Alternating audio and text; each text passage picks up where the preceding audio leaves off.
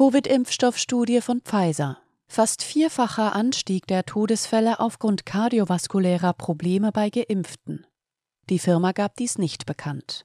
Die erste unabhängige Analyse der Originaldaten zeigt zudem, Mindestens ein vermeintlich ungeimpfter Proband erhielt die Moderna-Injektion. Die Todesursachen weiterer Probanden sprechen dafür, dass weiteren angeblich impffreien mRNA-Injektionen verabreicht wurden.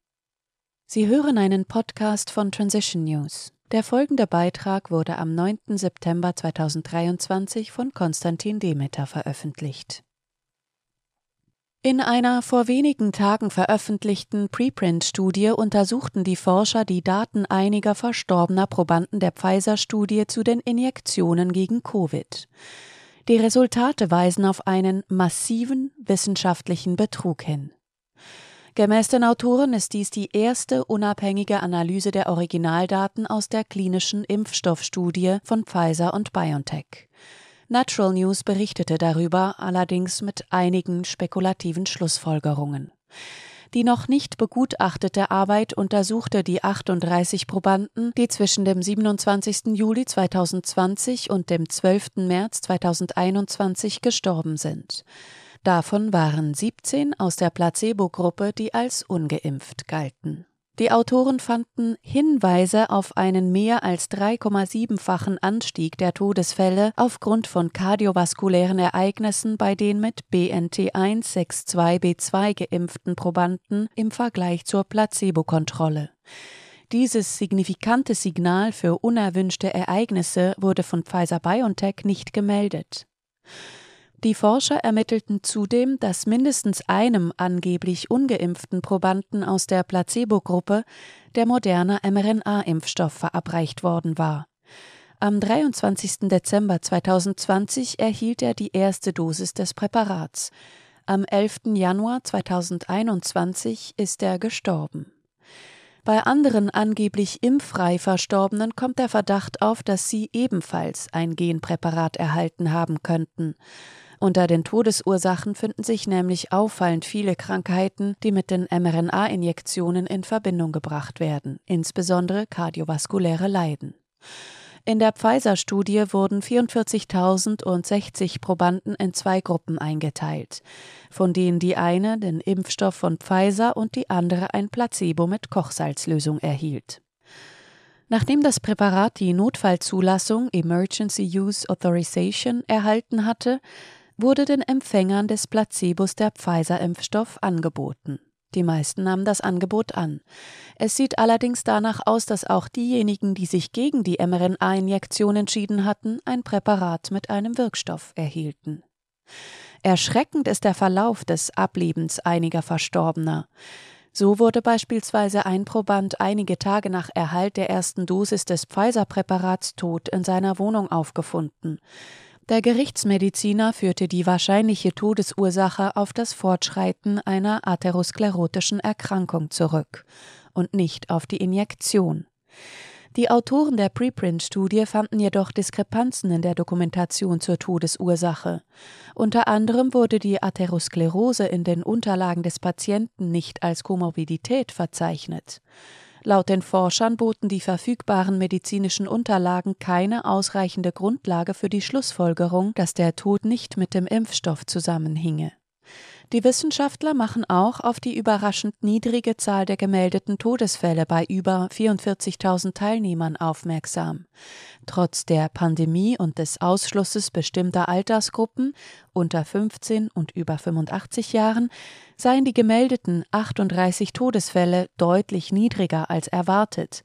Im Jahr 2018 hätte die erwartete Sterblichkeitsrate für diesen Zeitraum 210,5 Todesfälle betragen.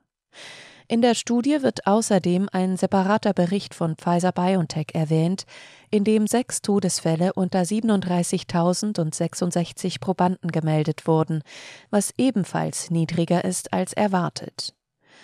Die Autoren werfen die Frage auf, warum keine internationalen medizinischen Aufsichtsbehörden oder Gutachter der medizinischen Fachliteratur Bedenken hinsichtlich dieser niedrigen Todesraten geäußert und eine Erklärung verlangt hätten. Als mögliche Ursache führen die Autoren die hohe Zahl der Probanden an, welche die Studie abgebrochen haben.